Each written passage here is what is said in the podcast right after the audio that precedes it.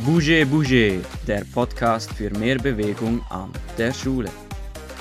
Wir, fünf Sportstudierende der Uni Bern, stehen ein für mehr Bewegung im Schulsetting. Hallo zusammen, ich bin Florian Mühlemann und ich stehe hier mit meinem guten Freund Luca Zubler. Ja, liebe Leute, wir haben Big News. Ja genau, und wir sind ziemlich stolz darauf. Ja, so dürfen wir uns als einen offiziellen Versuch des Lab 7x1 des BASPO bezeichnen. Das ist so cool. Ich weiß nicht, ob alle wissen, was das ist. Luca, magst du es kurz erklären? Ja, also das BASPO ist das Bundesamt für Sport mit Sitz in Macklingen. Genau, und das Lab 7x1 ist das Innovationslabor eben dieses BASPOs für mehr Sport und Bewegung in der Bevölkerung. Das Ziel des Lab 7x1 ist es, wie es der Name bereits sagt, die in der Schweiz lebende Bevölkerung für siebenmal eine Stunde, also eine Stunde pro Wochentag, mehr Bewegung und Sport zu motivieren. Genau, was für ein cooles und wichtiges Ziel. Und wir sind nun einer von zahlreichen Versuchen im Lab 7x1, die mithelfen, dieses Ziel irgendwie zu erreichen. Ja, das ist ein super Privileg, welches wir sehr zu schätzen wissen. Nun vielleicht noch spannend für unsere ZuhörerInnen zu erfahren, welche anderen Versuche es im Lab 7x1 aktuell gibt und was das Labor genau macht. Ja, es gibt einige und zwar sehr verschiedene Versuche, welche über das Lab 7x1 in der Konzipierung Umsetzung und Auswertung unterstützt werden. Wir stellen euch zwei kurz vor.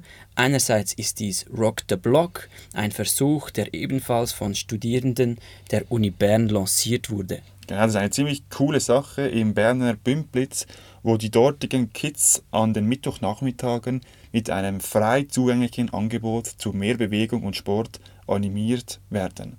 Der bereits gut funktionierende und etablierte Versuch stellt den Kids zudem in einer Spielkiste Materialien für das freie Spiel zur Verfügung. Ja, weiter gibt es zum Beispiel Active School, darüber haben wir bereits in einer anderen Episode berichtet. Das ist ein Versuch der Universität Bern, welche das Ziel einer ganzheitlichen schulischen Bewegungsförderung verfolgt. Ja, wenn ihr noch mehr über das Lab 7x1 erfahren möchtet, dann könnt ihr das sehr gerne tun. Wir verlinken euch die Website in den Show Notes. Yes, wir bedanken uns beim Lab 7x1. Wir schätzen die Zusammenarbeit sehr und sind gespannt, was auf uns zukommt und wie es weitergeht. Luca, leiten wir über zu unserem Thema dieses Monats. Mhm, unbedingt. Ja, heute setzen wir uns mit einem spannenden Thema, den Bewegungshausaufgaben, auseinander, wo noch nicht sehr viel Forschung betrieben wird. Ja, klare Aussagen darüber, welche Wirkmechanismen zwischen den Bewegungshausaufgaben und der körperlichen Aktivität bestehen, können wir aufgrund des geringen Forschungsstands nicht machen. Ja, dennoch gibt es unserer Meinung nach sehr viel Potenzial mit diesen Bewegungshausaufgaben. Ja, unter anderem besteht darin die Möglichkeit, verschiedene Intensitäten von körperlichen Aktivitäten anzusteuern, was in der Schule teilweise schwierig ist. Ja, einerseits können wir so bewegtes Lernen fördern, wo eher diese geringen Intensitäten nötig sind, wie wir auch schon gehört haben, und andererseits sind jetzt hier aber auch die höheren Intensitäten möglich. Ja, genau. Und so können wir einen Beitrag zur Erreichung der Bewegungsempfehlung leisten. Genau, für die Kinder und Jugendlichen sind ja diese 60 Minuten körperliche Aktivität bei mittlerer bis hoher Intensität wünschenswert. Genau, zudem ist es eine super Gelegenheit, um auch das familiäre Umfeld in die Bewegungshausaufgaben mit einzubeziehen. Absolut, die Bewegungshausaufgaben können gegeben werden und beispielsweise können auch so die Eltern mit in die Bewegungshausaufgabe eingegliedert werden und ein Teil davon sein. So können sie in die Rolle der Vorbilder schlüpfen und so ihren Beitrag leisten. Ja, es ermöglicht uns Lehrpersonen eigentlich den Alltag von Kindern auch nach der Schule mit Bewegung zu füllen. Ja, und im Zusammenhang mit dem Einbezug von Familienangehörigen und Freunden können wir so zu einem bewegungsorientierteren Alltag der Schülerinnen und Schüler beitragen. Ja, dies natürlich stets in der Hoffnung, dass daraus für Familien irgendwie eine Gewohnheit entsteht und sie auch unabhängig von diesen Bewegungshausaufgaben sich gemeinsam körperlich betätigen. Ja, ich sehe hier einen riesen Mehrwert, wenn ich mir vorstelle, was meine Eltern mit mir in der Kindheit gemacht haben. Ich denke, das war auch ein Grund, weshalb ich mich dann so gerne bewege. Ich nehme an, bei dir war das Ja, das, gleich. das würde ich sofort unterschreiben. Ja, Florin, wie plant man jetzt so eine Bewegungshausaufgabe? Ja, hierzu werden unsere beiden Expertinnen dieser Episode sicher noch genauer Auskunft geben. Doch vorher wollen wir euch noch eine sehr praxisorientierte Theorie vorstellen, welche bei der Planung und Durchführung von Bewegungseinheiten sehr hilfreich sein kann. Ja, da sich bei den Bewegungshausaufgaben auch um Bewegungseinheiten handelt, lohnt es sich, diese Theorie bzw. sind es eher theoretische Prinzipien vorzustellen. Ja, wir sprechen von den Safe Teaching Principles nach Lubens und Kollegen aus dem Jahr 2017, ohne Garantie, dass man es so ausspricht. Geschrieben S-A-A-F-E, falls ihr das googeln möchtet. Ja, dann leiten wir über zum wissenschaftlichen Input und legen los.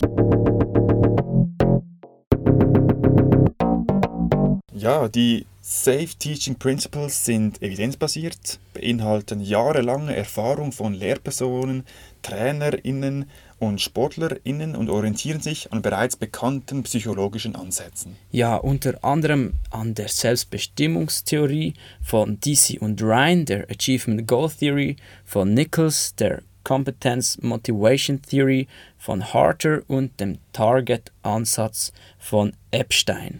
Ja, gehen wir noch ein wenig genauer auf diese Prinzipien ein. Für was steht SAFE überhaupt? Ja, also das Akronym SAFE oder SAFE steht für Supportive, Active, Autonomous, Fair und Enjoyable. Okay, gehen wir noch auf die einzelnen Prinzipien kurz ein, also besonders die einzelnen Buchstaben, dieses Akronym, damit man versteht, was damit gemeint ist. Ja, machen wir das. Unter supportive, also deutsch unterstützend, wird verstanden, dass die Lernenden ein unterstützendes Lernklima vorfinden. Dies geschieht, wenn die Bewegungshausaufgabe zwar einerseits herausfordernd, aber dennoch als angenehm empfunden wird. Das heißt, es sollen Bedürfnisse, Interessen und Neugierden der Schülerinnen und Schülern berücksichtigt werden. Ziel ist es, den Schülerinnen durch ein unterstützendes Umfeld Erfolgserlebnisse zu ermöglichen.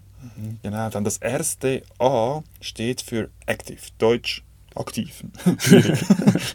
Ziel ist es, dass die körperliche Aktivität möglichst hoch ist. Konkret auf Bewegungshausaufgaben bezogen bedeutet das, dass die zur Verfügung stehende Zeit wirklich auch für die Bewegung genutzt werden soll. Es lohnt sich, die Bewegungshausaufgabe bereits in der Schule zu erklären, damit die Schülerinnen und Schüler gleich mit der Aufgabe loslegen können zu Hause. Die Bewegungshausaufgabe kann darauf abzielen, eine hohe Intensität während der Durchführung der Aufgabe zu erreichen, aber was genauso wichtig ist, ist auch, dass die Kinder dazu motiviert werden, sich nachhaltig mehr körperlich zu betätigen. Ja, jetzt das nächste Wort, Florin. Autonomous oder autonomous? Mach so, wie du willst.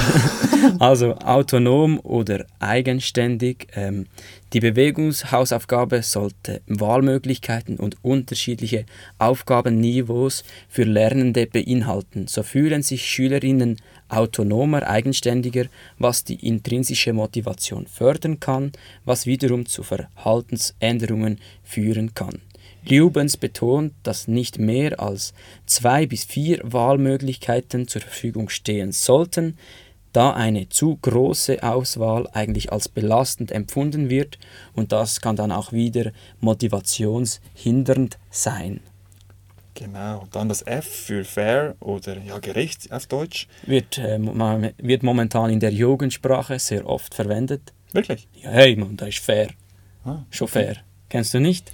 Nein, aber du bist auch ein Jahr jünger als ich. Von dem ist das vielleicht doch mehr in deinem Sprachgebrauch? Nein, Scherz beiseite. Ja, mit fair, was meinen wir hier mit gerecht?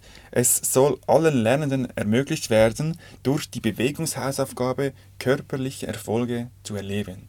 Dies ganz unabhängig davon, wie sportlich ein Kind ist oder welche Reifungs- und Entwicklungsprozesse bereits eingetreten sind. Das Verspüren von Erfolgen in der Bewegung fördert die Motivation dafür nur noch mehr. Ja, dann als letztes Wort, ist es das letzte? Ja.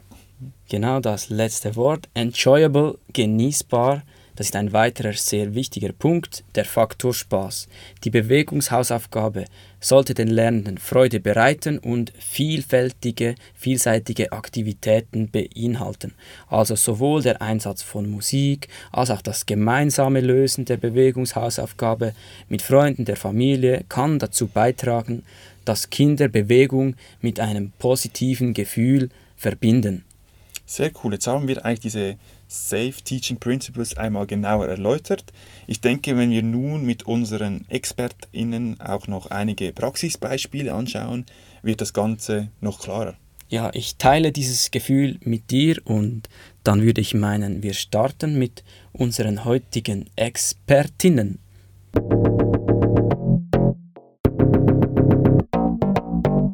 Ja, heute bei uns sind Valerie und Laura. Beide haben in diesem Semester das Bachelorseminar Schulische Bewegungsförderung besucht und eine Arbeit zum Thema Bewegungshausaufgaben verfasst. Ja, noch nicht genug. Sie haben zusammen mit zwei weiteren Studentinnen einen Bewegungshausaufgabenkatalog mit 38 Hausaufgaben ausgearbeitet, welche Lehrpersonen so eins zu eins für den Unterricht verwenden könnten.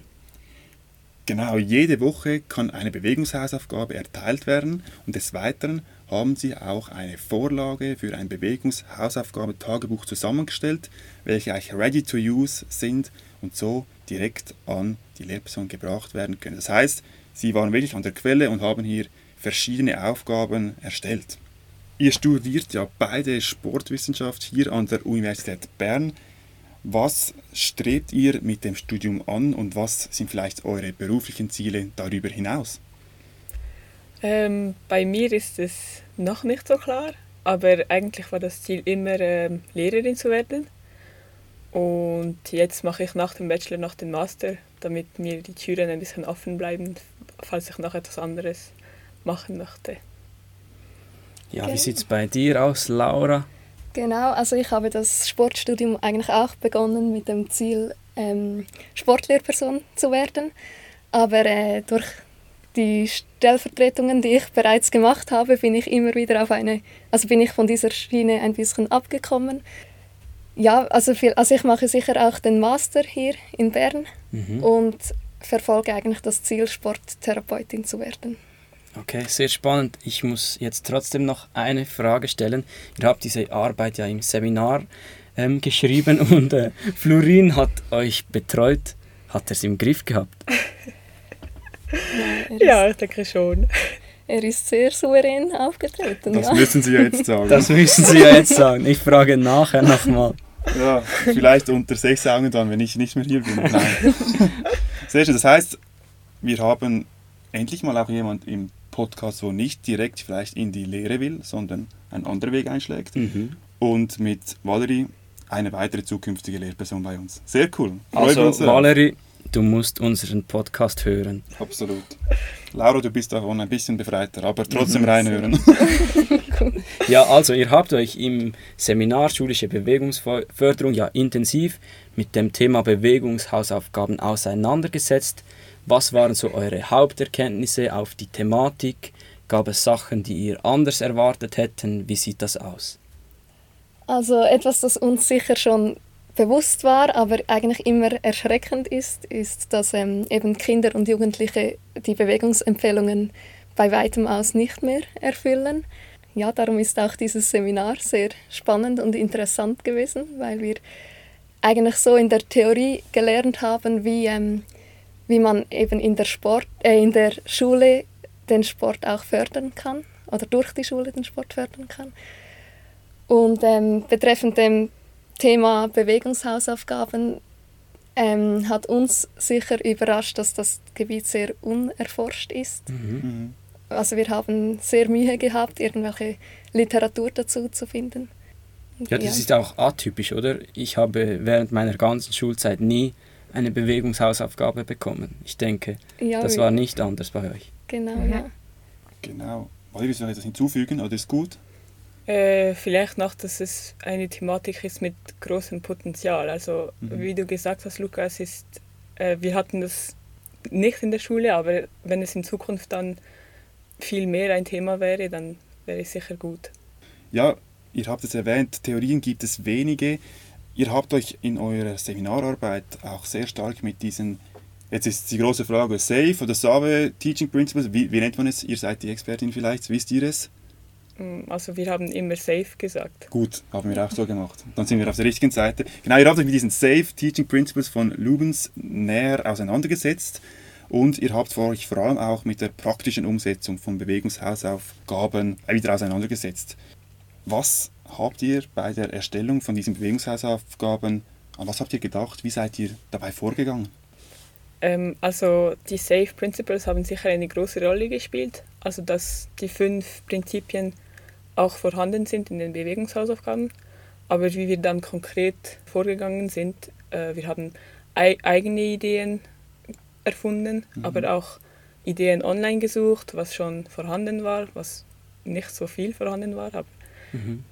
Und ja, es, es sollte kurz beschrieben werden können. Also Mhm. das Dossier sollte nicht zu lang sein. Mhm.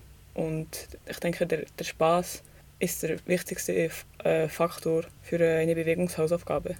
Mm, Also du sprichst enjoyable an, dann haben wir noch vier weitere Buchstaben. Vielleicht Laura, die Frage an dich. Waren immer alle fünf Bereiche abgedeckt oder war das nicht möglich? Also ich habe jetzt nicht gerade mehr jede Bewegungshausaufgabe äh, Ja, im natürlich. Kopf. Und, ähm, also wir haben schon versucht, wirklich alle fünf Bereiche einzubeziehen. Und wir haben uns aber auch noch an zwei anderen Theorien eigentlich orientiert. Nicht Mhm. nur an den Safe Teaching Principles, sondern auch an der Selbstbestimmungstheorie. Sicher überall integriert ist, ähm, eben sind die, die drei Aspekte der Selbstbestimmungstheorie, also die soziale Kompetenz, die Au äh, soziale Angebundenheit, die Autonomie und die, die Kompeten also das Kompetenzerleben. Da, da hat sie etwas gelernt bei dir. Ich, ich musste auch gerade überlegen, was also die Theorie genannt hast, war welche die drei? Hoffentlich fragt sie mich jetzt nicht. Aber ah, sehr gut. Ja, das hat sie nicht von mir gelernt, das äh, haben sie ja selber erarbeitet. Das heißt aber wirklich, vielleicht auch um ein bisschen die Lehrpersonen abzuholen, muss man alle diese Theorien und Prinzipien einbauen oder reicht es, wenn wir eine, zwei berücksichtigen? Was denkt ihr? Was habt ihr so ein bisschen herausgespürt in der Literatur oder vielleicht auch bei der praktischen Umsetzung, wenn ihr es ein bisschen ja, euch vorgestellt habt, wie das funktioniert?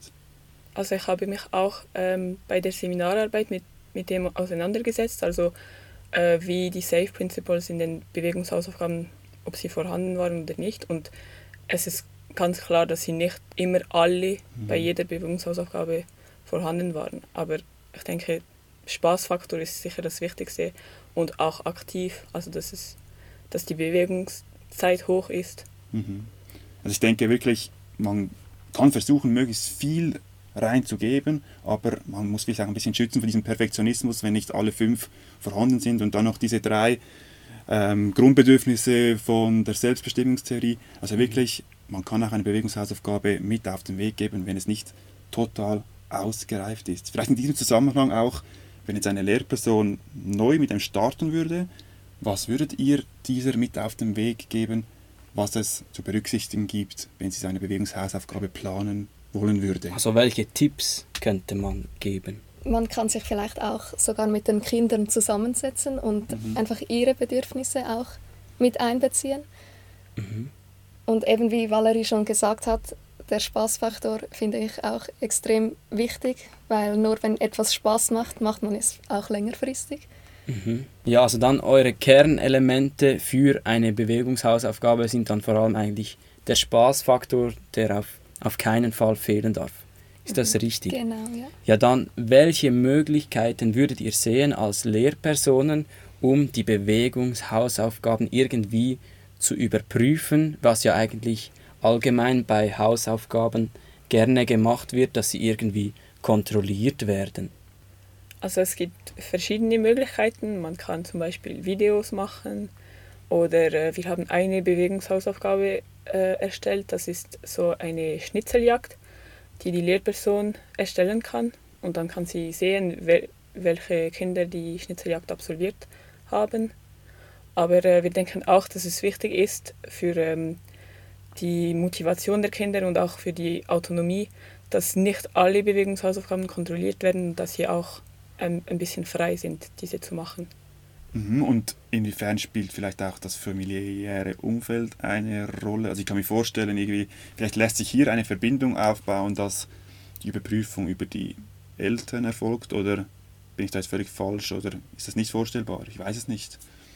Also das ist sicherlich möglich und ich denke auch, es ist ähm, förderlich, wenn vielleicht sogar die Eltern oder Geschwister mhm. auch an der Bewegungshausaufgabe teilnehmen.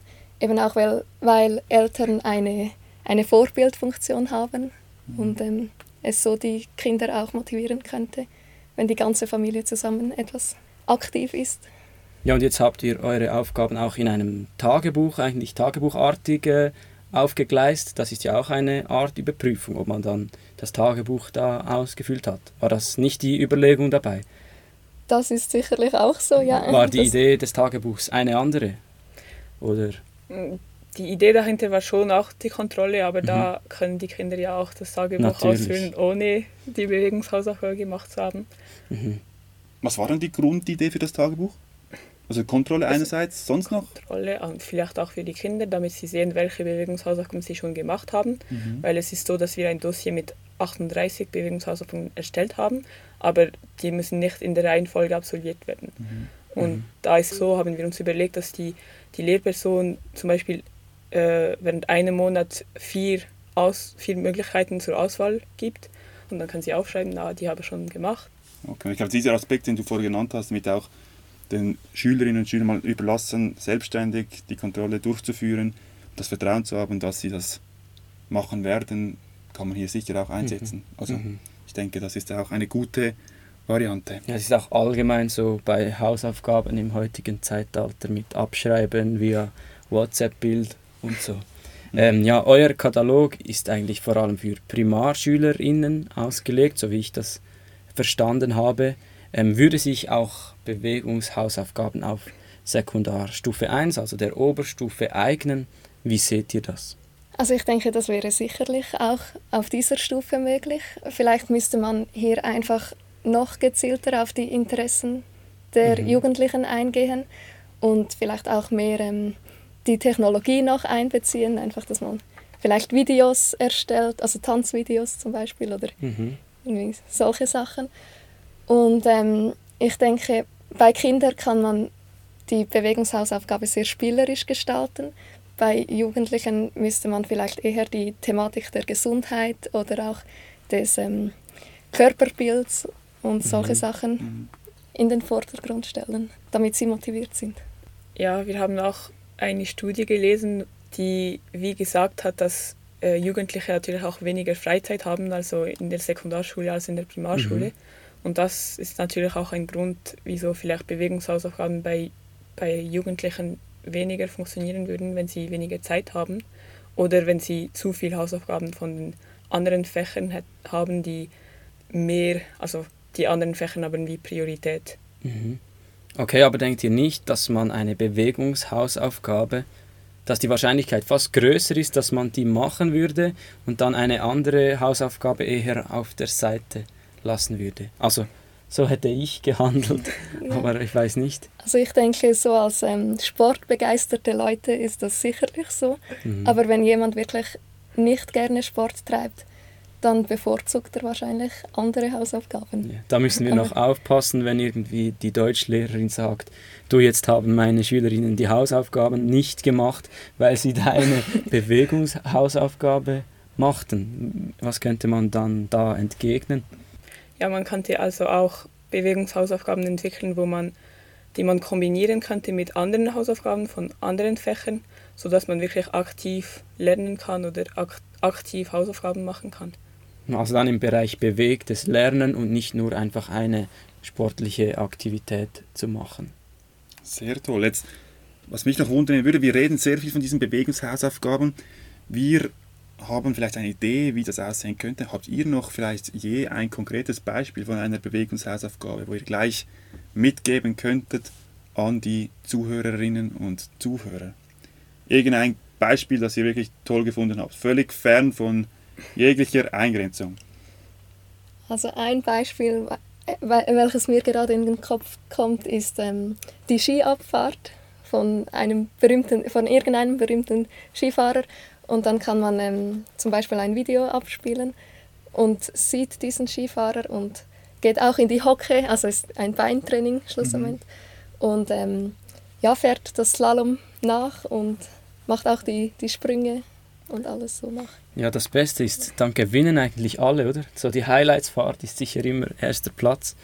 Und der Vorteil ist auch, dass es meistens ein bisschen zusammengeschnitten ist. Das heißt, wenn du jetzt beispielsweise Wengen abfährst, ja, dann sind es nicht diese zweieinhalb Minuten, sondern nur noch eineinhalb Minuten. Also ein cooles Beispiel, das habe ich aus eurem Katalog genommen, direkt in ein Aufwärmen bei mir im Sportunterricht eingepackt und dort war der Spaßfaktor enorm vorhanden. Also das ist wirklich cool gewesen zu sehen, wie das wie der Funken rübergesprungen ist auf die Schülerschaft.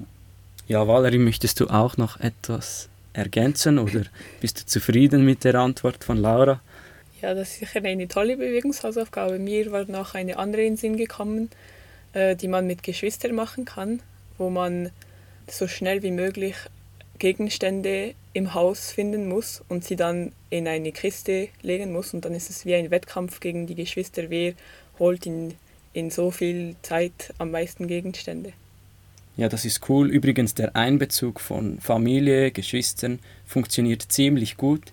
Ich habe während dem Corona-Lockdown TikTok-Videos, Tänze machen lassen von der Klasse.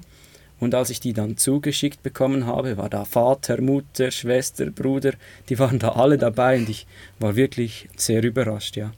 Und gerade bei diesem Beispiel von Valerie lässt sich jetzt super gut auch dieses bewegte Lernen einbauen. Ich meine, das wäre super machbar auch mit einer Fremdsprache. Rein theoretisch, Luca, du bist ja Französisch im Nebenfach am Studieren. Ist rein theoretisch, wenn ich irgendwie eine Gabel holen gehe, kann das Wort auf Französisch aussprechen, Luca? Le, le oder la fourchette. Kann ich jetzt nicht kontrollieren, weiß ich nicht, aber so lässt sich das kombinieren und es lässt sich ein Spiel daraus machen und kann dann wirklich die Sprache auch in das Lernen eigentlich integrieren. Gut, wir sind fast schon am Ende unseres Gesprächs. Wir wollen euch noch fragen, habt ihr noch etwas, was ihr gerne ergänzen wollt, jetzt neben diesen Fragen, die wir euch gestellt haben, wo ihr sagt, das würdet ihr gerne noch hier in diesem Podcast loswerden oder eine Frage an uns richten? Ich denke, ein wichtiger Punkt noch ist, dass, also ich glaube, wir haben es schon erwähnt, vielleicht ist es ein bisschen untergegangen, aber ähm, beim Entwickeln des Dossiers haben wir schon gemerkt, es ist schwierig, äh, Ideen zu finden und kreativ zu sein. Darum finde ich, es ist wichtig, dass man die Kinder auch einbezieht und ihnen ähm, den Job überlässt, die Bewegungshausaufgaben zu erstellen. Wie würdest du das machen? Also wir haben in unserem Dossier so Joker-Seiten ähm, gemacht, wo sie äh, selber ausfüllen können. Das könnten sie also auch als Hausaufgabe machen, eine, eine zu entwickeln und selber also die Schlechtwetter-Variante, so in diesem Stil. Vielleicht, ja. ja, eine coole Idee, ja. Ja, auf jeden Fall. Sehr gut. Gut, ja, Vielen Dank für dieses Schlusswort noch. Ich denke, da hast du nochmal einen wichtigen Aspekt aufgegriffen, den wir vielleicht zu wenig betont haben. Ja, vielen herzlichen Dank für dieses Gespräch. Ich hoffe, es hat euch auch ein wenig gefallen hier bei uns im Tonstudio. Und die Nervosität hat man jetzt also nicht herausgespürt. Ich glaube, sehr souveräner Auftritt. Was meinst du, Luca? Ja, fast so souverän wie ich. Ja, wir ziehen noch ein Fazit und machen einen Ausblick über die nächsten Wochen.